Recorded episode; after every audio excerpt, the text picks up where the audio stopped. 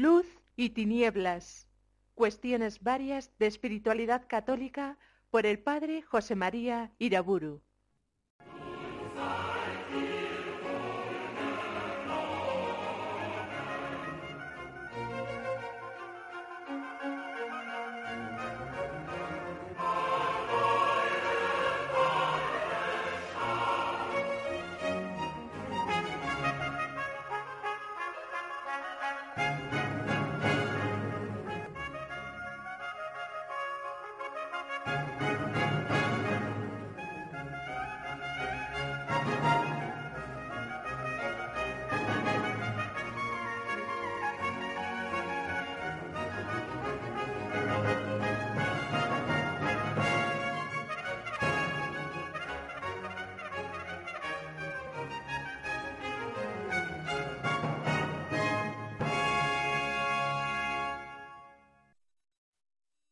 En el nombre del Padre, del Hijo y del Espíritu Santo. Sigo considerando las virtudes y las cualidades espirituales que necesitan los cristianos para llevar adelante la actividad apostólica y misionera.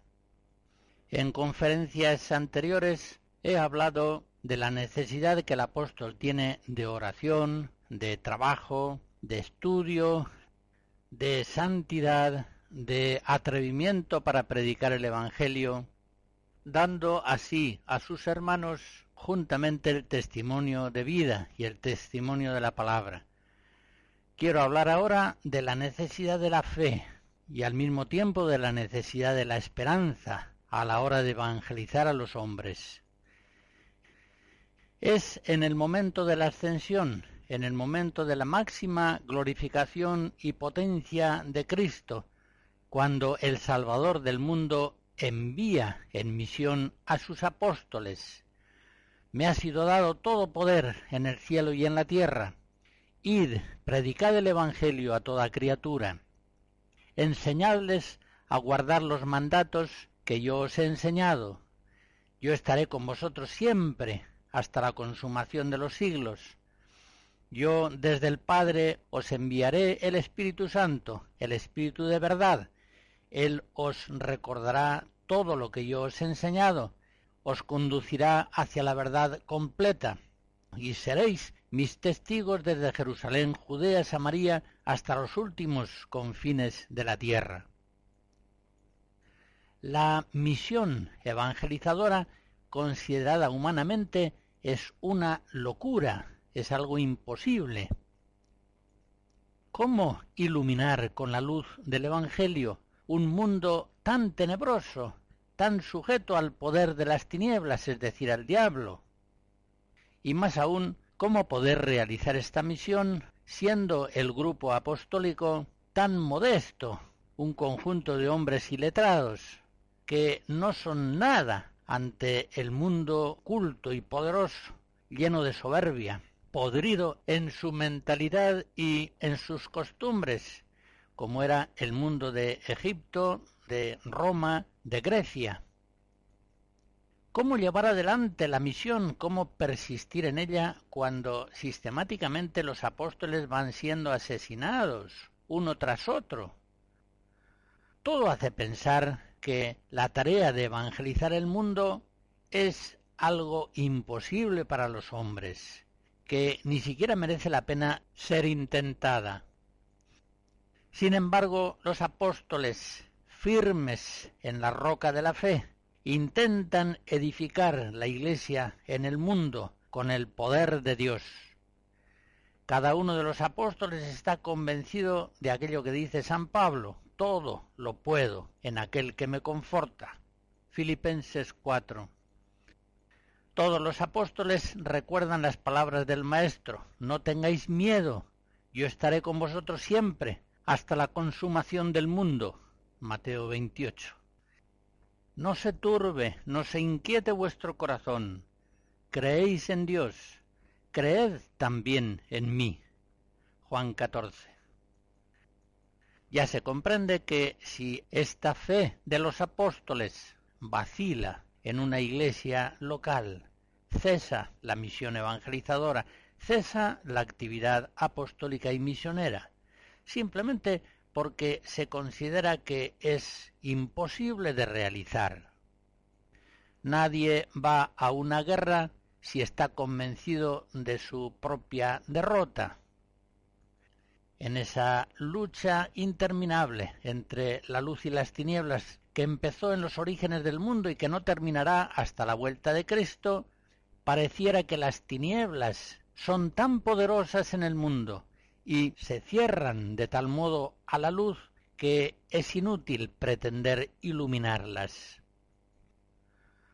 Sin embargo, la Iglesia ha de perseverar firme en la fe, firme en la esperanza de que Cristo es la luz del mundo, que puede y que quiere iluminar a todas las naciones con su luz de vida. La Iglesia ha de estar siempre bien cierta de que el poder de Cristo está en sus manos. Ella es la esposa de Cristo y Cristo a través de ella muestra su omnipotencia salvadora. Él es el sol que nace de lo alto, que ha venido para iluminar a los que están en tinieblas y en sombra de muerte, y para guiar sus pasos por el camino de la paz. Viendo el mundo tan sumido en las tinieblas, es decir, tan sujeto al diablo, el padre de la mentira, viendo al mundo tan podrido en el pecado, en sus malas costumbres, viendo al mundo tan entregado a cultos idolátricos, tan sumido en la lujuria, en el afán de riquezas, en la violencia, en la soberbia, pueden los misioneros vacilar en su fe y preguntarse quién puede arreglar este mundo, quién puede levantarlo a una vida santa, quién puede darle un corazón y un espíritu nuevos. Es siempre la firmeza de la fe la que sostiene la actividad apostólica y misionera pues la fe está bien cierta de que el Espíritu Santo puede y quiere renovar la faz de la tierra. Cesa el apostolado entre los cristianos, se paraliza la actividad misionera hacia los paganos, cuando no acabamos de dar crédito a aquellas palabras del Bautista que se nos refieren en Mateo 3. Yo os digo que Dios puede hacer de estas piedras hijos de Abraham. Se paraliza la actividad apostólica y misionera si no estamos convencidos de que la gracia de Dios puede y quiere hacer florecer los desiertos de este mundo. Cesa la evangelización si no estamos convencidos de que Dios puede realizar aquella acción maravillosa que viene simbolizada en la profecía de Ezequiel, capítulo 37. Un montón inmenso de huesos secos que yacen amontonados en un campo bajo el influjo del Espíritu Santo, bajo el soplo de Dios, se convierte en un ejército poderoso de hombres vivientes. La Iglesia a lo largo de los siglos tantas veces se ve en aquella situación que nos narra el Evangelio en Mateo 14, cuando Cristo manda a los apóstoles dar de comer a la multitud. Y ellos responden, ¿cómo podremos dar de comer a, tantos miles de personas si solamente tenemos cinco panes y dos peces? Sin embargo, aquellos apóstoles se fían del Maestro Salvador, le entregan aquellos cinco panes y dos peces, y bendiciéndolos Cristo ellos dan de comer sobreabundantemente a la multitud, de tal modo que llenan con las obras doce canastos. Una vez más se demuestra que lo que es imposible para los hombres es posible para Dios. Marcos 10. Ciertamente no podemos ir adelante con la actividad apostólica y misionera si no tenemos una fe inmensa en el poder de la gracia de Dios, una gracia de Dios que introduce en la humanidad una fuerza sobrehumana de salvación, una fuerza divina, celestial, capaz de transformar a los hombres, capaz de hacerles nacer de nuevo por el agua y el Espíritu Santo, capaz de sacar de la muerte a la vida, de las tinieblas a la luz, del pecado a la santidad. Que la contemplación del mal del mundo, basta ver la calle, los diarios, la televisión, no nos asuste hasta el punto de paralizar la acción evangelizadora. No nos lleve a pensar aquí no hay nada que hacer. Tampoco nos lleve a falsificar el Evangelio, tratando de rebajar sus exigencias para hacerlo más asequible a los hombres. Como dice el Señor en Mateo 5, la sal desvirtuada no sirve para nada, solamente para tirarla en tierra y que la pisen los hombres. Cuanto peor esté el mundo, más necesitado se halla del el Evangelio verdadero de Jesucristo, del Evangelio entero, total.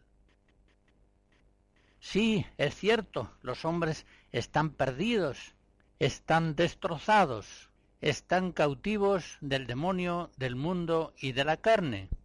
Están obsesionados por la riqueza, el sexo, el consumo, están pervertidos, están engañados en tantas cosas, están en la oscuridad.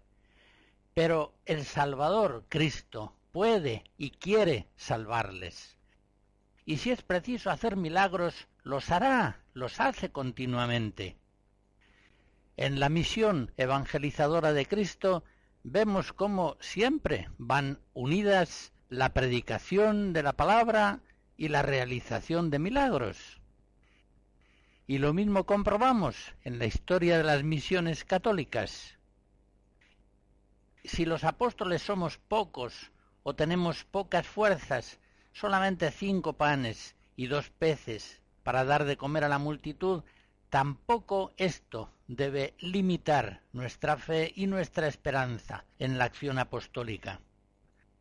Es cierto, la conversión de los hombres muchas veces requiere verdaderos milagros morales, obrados por Cristo Salvador, pero Él quiere y puede realizarlos. Y, en cierto modo, hemos de decir que a Cristo le da lo mismo dar de comer a la multitud partiendo de cinco panes y dos peces o de cincuenta y veinte. Lo que sí exige de nosotros y lo promueve internamente con su gracia es una fe por la cual nos entreguemos enteros. Muchas veces no obrará su milagro si le entregamos cuatro y uno. Aunque no pocas veces, por solo su bondad, por su amor a los hombres pecadores, realizará el milagro de la salvación, aunque la entrega de sus apóstoles y misioneros no sea total. La conversión de los hombres exige milagros y tantas veces vemos en los evangelios como Cristo a la hora de hacer un milagro pide la fe, la fe que Él mismo comunica internamente por su gracia. La fe todo lo hace posible, pero sin fe no realiza Cristo sus milagros. En Marcos 6 se nos narra que cuando visitó Jesús su pueblo, Nazaret no hizo allá muchos milagros porque no encontró fe. La acción apostólica y misionera parte de una fe firmísima que se alza en una oración y en una acción llenas de esperanza. La evangelización de los hombres es un milagro que viene a ser posible por la fe de aquellos pecadores, hombres mundanos, que han puesto su fe en Cristo Salvador. Tu fe te ha salvado. Pero el milagro de la conversión del mundo requiere antes y sobre todo la fe de los propios apóstoles evangelizadores. Si ellos no creen en el poder salvador de Cristo ni siquiera intentan la salvación del mundo por el Evangelio.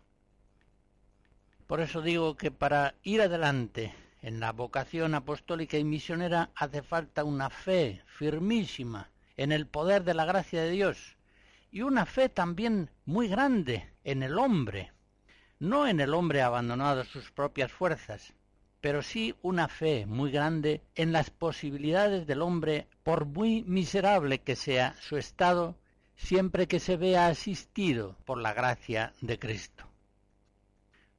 No nos asuste el mal del mundo, llevándonos a pensar que no hay nada que hacer a la hora de evangelizarle.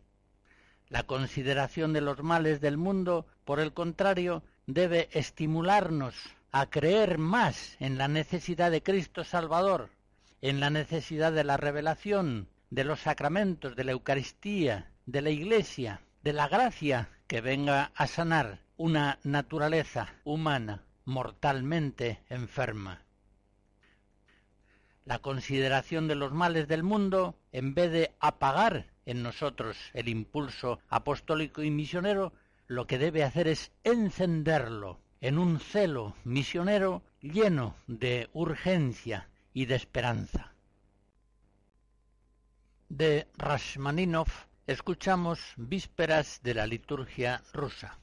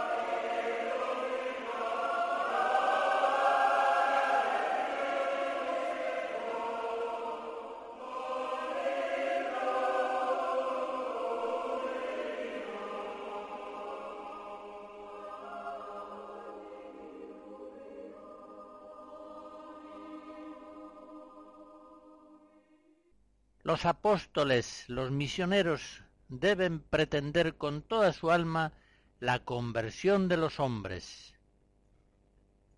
Ya sabemos que la misión de los misioneros es exactamente la misma que la misión que Cristo recibió del Padre. En el sermón de la última cena, en Juan 20, leemos, Como el Padre me envió, así os envío yo a vosotros. Ahora bien, es indudable que la misión de Cristo es llamar a los pecadores a conversión para que entren así en el reino de Dios. El Hijo de Dios vino al mundo, se encarnó, predicó el Evangelio, murió en la cruz para conseguir la conversión de los pecadores, la reconciliación de los hombres con Dios y de hecho, tal como lo vemos en los Evangelios, lo primero que hace Jesús en su misión pública es llamar a conversión. Lo mismo había hecho su precursor, Juan el Bautista, llamar a penitencia.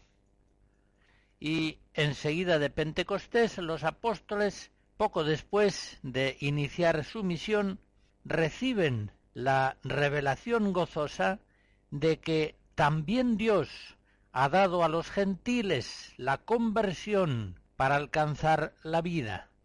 Hechos 11.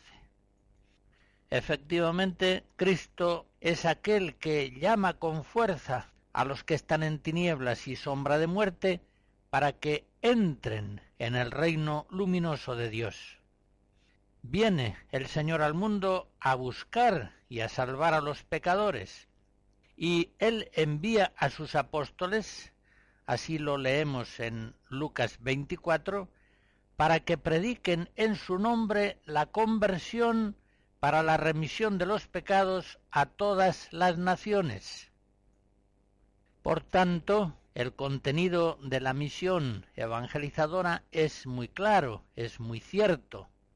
Predicar en el nombre de Cristo la conversión para la remisión de los pecados a todas las naciones. Fíjense, por ejemplo, con qué palabras el Señor envía a San Pablo a la misión evangelizadora. Las leemos en Hechos 26.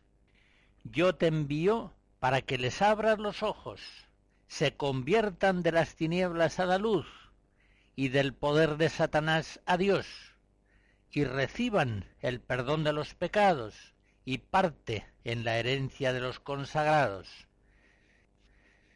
Y el apóstol San Pablo así es como realiza su misión apostólica. Si recordamos, por ejemplo, aquella escena de Hechos 17, cuando predica a los atenienses, vemos cómo, en primer lugar, reconoce su religiosidad, pero enseguida les manifiesta que es errónea y les comunica en el nombre del Señor que después que Dios ha pasado por alto las épocas de ignorancia, ahora manda a los hombres que se arrepientan todos y en todas partes. Ese Evangelio que Jesús ha confiado a San Pablo, el apóstol lo predica en todas partes sin avergonzarse de él, con fe, con esperanza, sin temor alguno. En Hechos 26 San Pablo resume su acción apostólica diciendo, anuncié la penitencia y la conversión a Dios.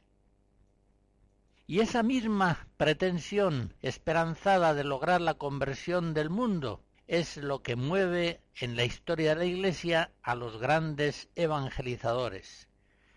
San Francisco Javier, por ejemplo, pretende en su misión librar a los hombres de la esclavitud del pecado, Romanos 6, y de la cautividad del diablo, príncipe, más aún, Dios de este mundo. Juan 12. De tal modo que los hombres pasen del poder de Satanás a Dios. Así lo expresa una y otra vez en sus cartas. San Francisco Javier sabe perfectamente, como lo sabe San Pablo, que su combate misional no es sólo contra la carne y la sangre, sino principalmente contra los espíritus malignos. Éfesos 6. Por eso, justamente, con oraciones y trabajos extenuantes, procura y consigue la conversión de hombres y pueblos, gastándose y desgastándose por sus almas. 2 Corintios 12, poniendo tantas veces en riesgos de muerte su propia vida. Esta es la verdad de la acción misionera y apostólica. Sin embargo, en nuestro tiempo encontramos a veces misioneros que no pretenden la conversión de los hombres y, aunque parezca increíble, siguen ellos considerándose misioneros. Ellos buscan principalmente y a veces exclusivamente solidarizarse con los hombres y con su concreta condición de vida, tratando de mejorarla en lo que sea posible. E incluso así lo declaran estos misioneros abiertamente, orgullosos de su actitud. Ellos, según dicen, no pretenden convertir a nadie al cristianismo. Estas palabras nos hacen recordar aquella sentencia de San Pablo en Romanos 1 alardeando de sabios, se hicieron necios. Por otra parte, nada tiene de sorprendente que estos nuevos misioneros, si es que se les puede llamar así, que no pretenden convertir a nadie, efectivamente no conviertan a nadie. Después de todo, es muy normal que no se consiga aquello que no se intenta, o que más aún se excluye positivamente.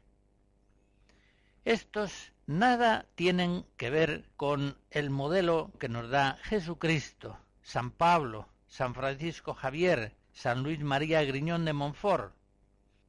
los verdaderos apóstoles en la Iglesia, jugándose en ello la vida tantas veces con sus hermanos de misión, han intentado y han logrado con el poder de Dios la conversión de miles y miles de hombres de diferentes pueblos. Y lo han conseguido en conversiones verdaderas y duraderas, selladas en ocasiones con la sangre del martirio. San Francisco Javier es, de hecho, el patrono de las misiones católicas y él ciertamente realiza la misión del mismo modo que lo hizo Jesucristo o San Pablo o tantos otros santos misioneros de Dios en la Iglesia. Recordaba en otra conferencia como el santo cura de Ars, en una confidencia que le sonsacan, confiesa que estaba consiguiendo cada año unas 700 conversiones. Y San Francisco Javier en sus cartas también narra que son miles los que entran en la fe católica por el bautismo, por el Evangelio verdadero, y afirma en varias ocasiones que estos conversos son verdaderos cristianos. Ver cómo ciertos párrocos misioneros, apóstoles seglares, sin haber convertido a nadie en toda su vida, estiman superados los modos pastorales del santo cura de Ars o los modos misioneros de San Francisco Javier, constituye realmente un espectáculo patético. Vuelvo a afirmar lo que hace un momento decía. Nuestra misión apostólica es exactamente la misma que Cristo recibió del Padre, y Cristo fue enviado al mundo para convertir a los pecadores. Y vuelvo a leer en Hechos 26 las palabras con las que el Señor envía al apóstol San Pablo a evangelizar. Yo te envío para que les abras los ojos, se conviertan de las tinieblas a la luz, y del poder de Satanás a Dios, y reciban así el perdón de los pecados y parte en la herencia de los consagrados.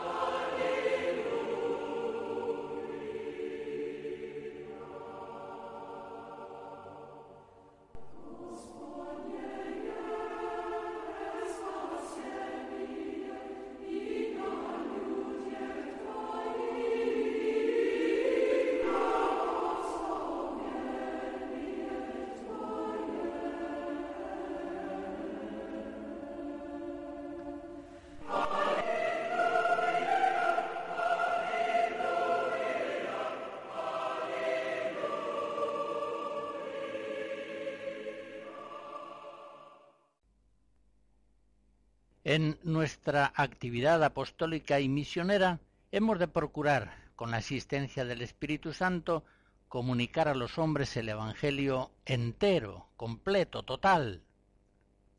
El árbol de la sabiduría cristiana es inmenso, grandioso. La Santísima Trinidad, invisible, forma sus raíces. El tronco visible es Jesucristo, Dios y hombre verdadero de él nacen esas dos grandes ramas, el amor a Dios y el amor al prójimo, que a su vez se multiplican y diversifican en múltiples ramas y ramitas, que la gracia de Dios llena de hojas, flores y frutos. Nosotros, imitando a Jesucristo nuestro Maestro, al evangelizar a los hombres, hemos de procurar siempre centrarnos en lo central, partir en cualquier enseñanza moral que demos de las raíces y del tronco, de tal modo que todo lo que digamos a los hombres de alguna de las ramas concretas del árbol halle su fundamento y su fuerza espiritual en las raíces y en el tronco. Les pongo un ejemplo. Cuando San Pablo predica acerca de la pobreza evangélica, no da simplemente una doctrina abstracta, fundamentándola en la solidaridad que los hombres se deben entre sí. Si leemos concretamente en la segunda carta a los Corintios, los capítulos 8 y 9, donde en referencia a la pobreza que están sufriendo los cristianos de Jerusalén, impulsa a la comunicación de bienes, a la pobreza evangélica, a la limosna, vemos que todo ese movimiento de caridad lo fundamenta el apóstol en la encarnación del Hijo Divino. Conocéis la gracia de nuestro Señor Jesucristo, que siendo rico se hizo pobre por amor nuestro, para que vosotros fueseis ricos por su pobreza. Esa es la motivación y la explicación fundamental de la pobreza evangélica que hemos de vivir los cristianos la pobreza cristiana debe ser una participación en la pobreza de Cristo. Las ramas han de dejarse vivificar por el tronco. Los miembros del cuerpo han de vivir la vida que fluye de su cabeza. Los sarmientos deben vivir según la vida de la vid.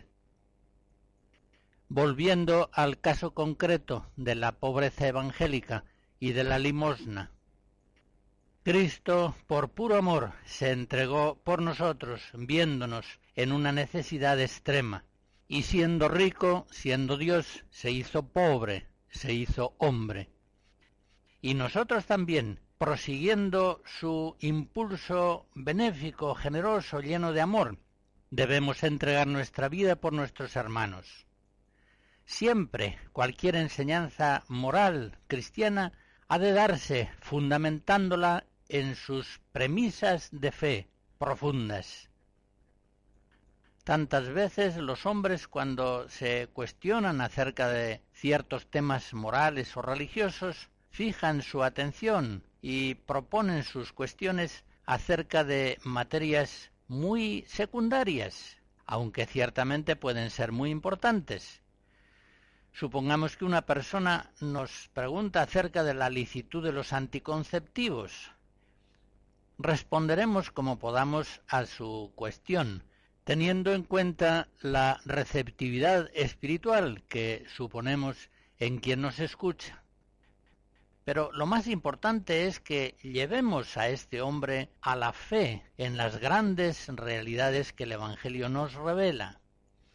La existencia de Dios, creador, providente, en el cual nos movemos, existimos y somos, el reconocimiento de que nuestra naturaleza humana está tremendamente herida por las consecuencias del pecado original, la fe en Cristo Salvador único de la humanidad, la fe en la Santa Madre Iglesia, sacramento universal de salvación, la fe en la existencia de una vida eterna, el convencimiento, tantas veces ausente, de que el hombre es libre y es responsable de sus actos, de tal modo que finalmente va a comparecer ante el tribunal de Dios, que con infinita justicia y misericordia decidirá para él un premio o un castigo eterno.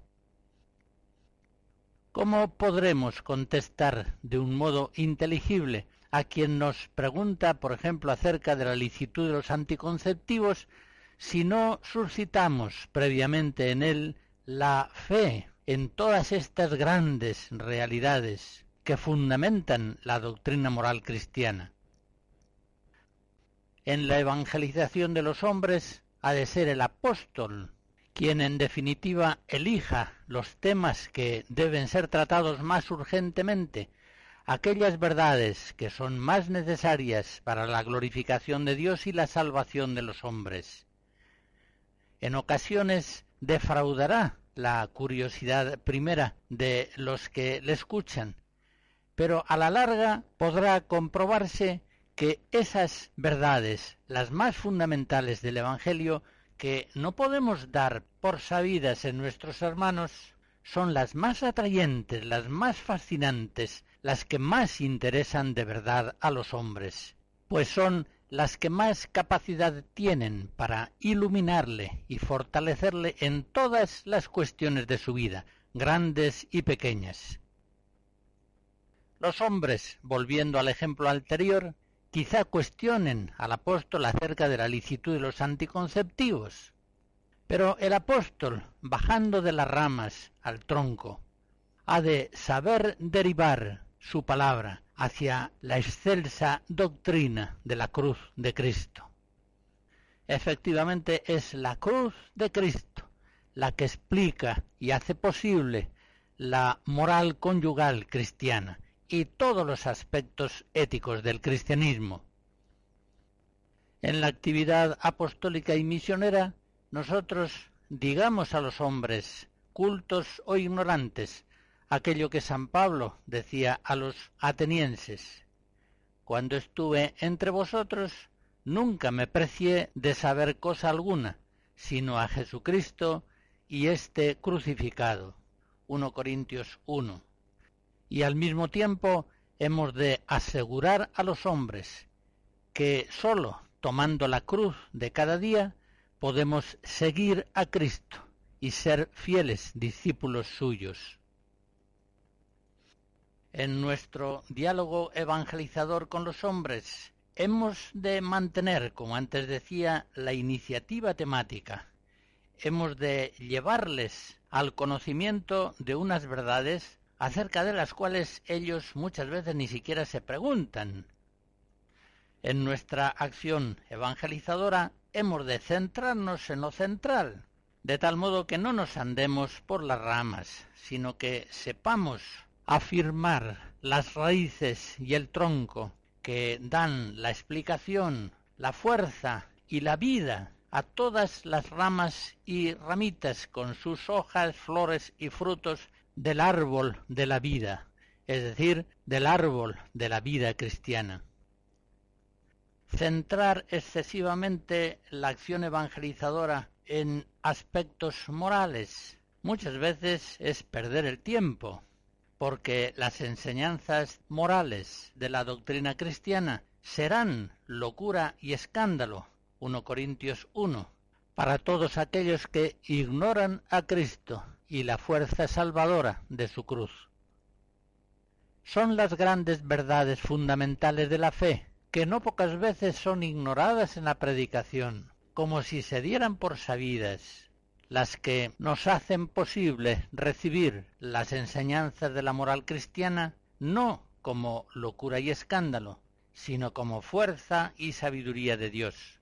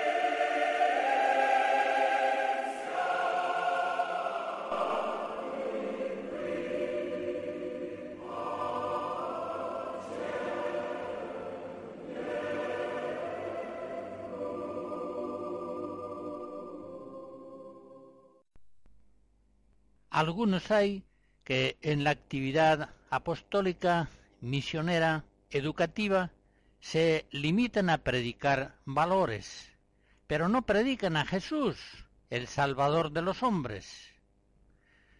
Esta es una manera lamentable de falsificar, de secularizar la verdadera actividad apostólica, misionera y pedagógica es puro pelagianismo, proponer a los hombres valores morales, incluso aquellos que han sido enseñados por Cristo, verdad, libertad, justicia, amor al prójimo, unidad, paz, pero hacerlo de un lado en el mismo sentido en que el mundo entiende esos valores y de otro lado sin afirmar a Cristo como único Salvador que hace posible vivir por su Espíritu Santo esos y todos los demás valores.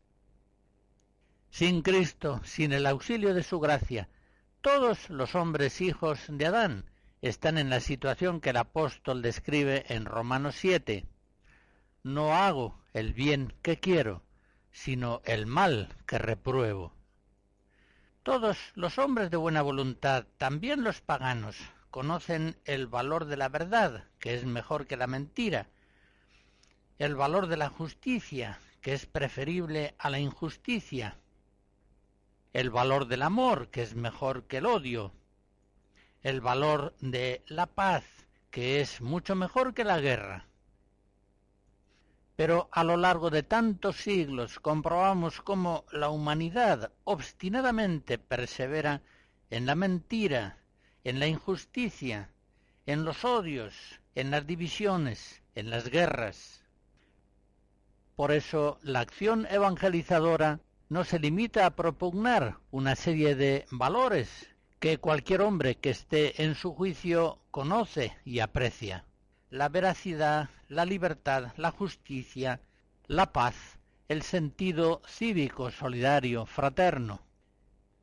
Todos estamos convencidos de la validez de esos valores, pero los cristianos, como los apóstoles, afirmamos a los hombres en la actividad apostólica y misionera que Cristo mismo, Él es la verdad, y que sin Él se pierde el hombre en cientos de errores cambiantes. Afirmamos que sólo Cristo nos ha hecho libres, Galatas 5, y que sin Él todos los hombres están esclavos, cautivos del mundo, del demonio, de sí mismos afirmamos que sólo Cristo nos puede dar la justicia que procede de Dios, Filipenses 3, y que sin Él todo es corrupción e injusticia. Afirmamos que sólo Cristo puede difundir en nuestros corazones la caridad de Dios por el Espíritu Santo que nos comunica, Romanos 5, y que sin Él ningún amor, ni siquiera el amor conyugal en muchos casos es capaz de crecer y perdurar a lo largo del tiempo. Afirmamos que sólo Cristo es capaz de congregar y guardar en la unidad a todos los hombres que andan dispersos, pues para eso justamente dio su vida en la cruz. Juan 11 afirmamos que solamente Cristo es el príncipe de la paz.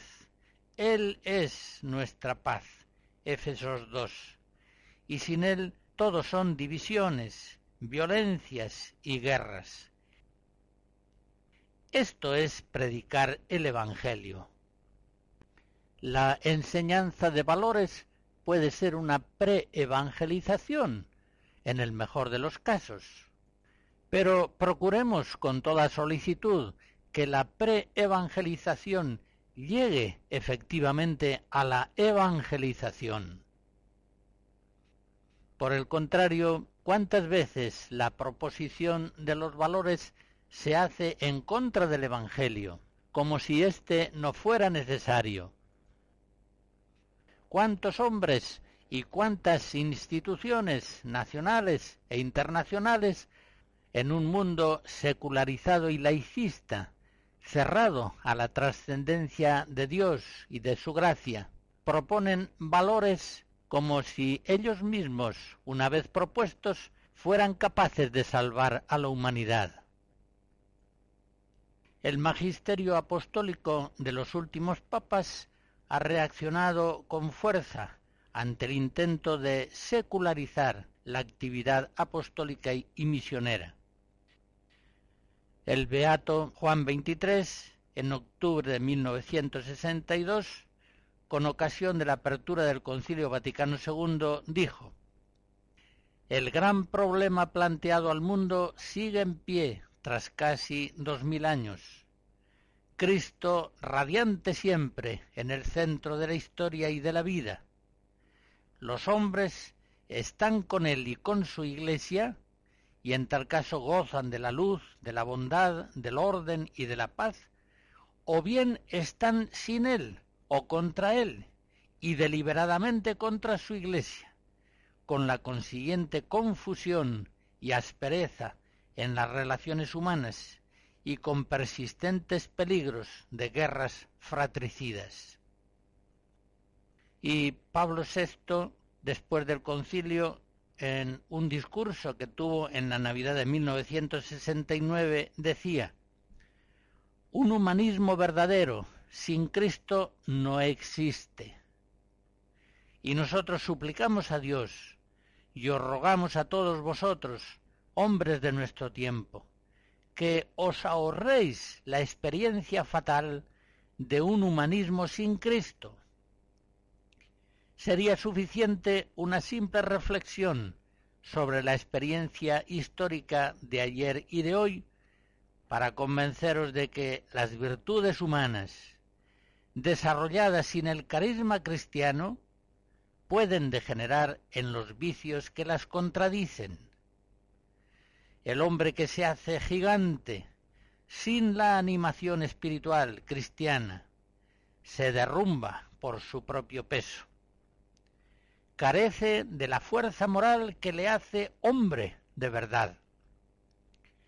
Carece de la capacidad de juzgar acerca de la jerarquía de valores.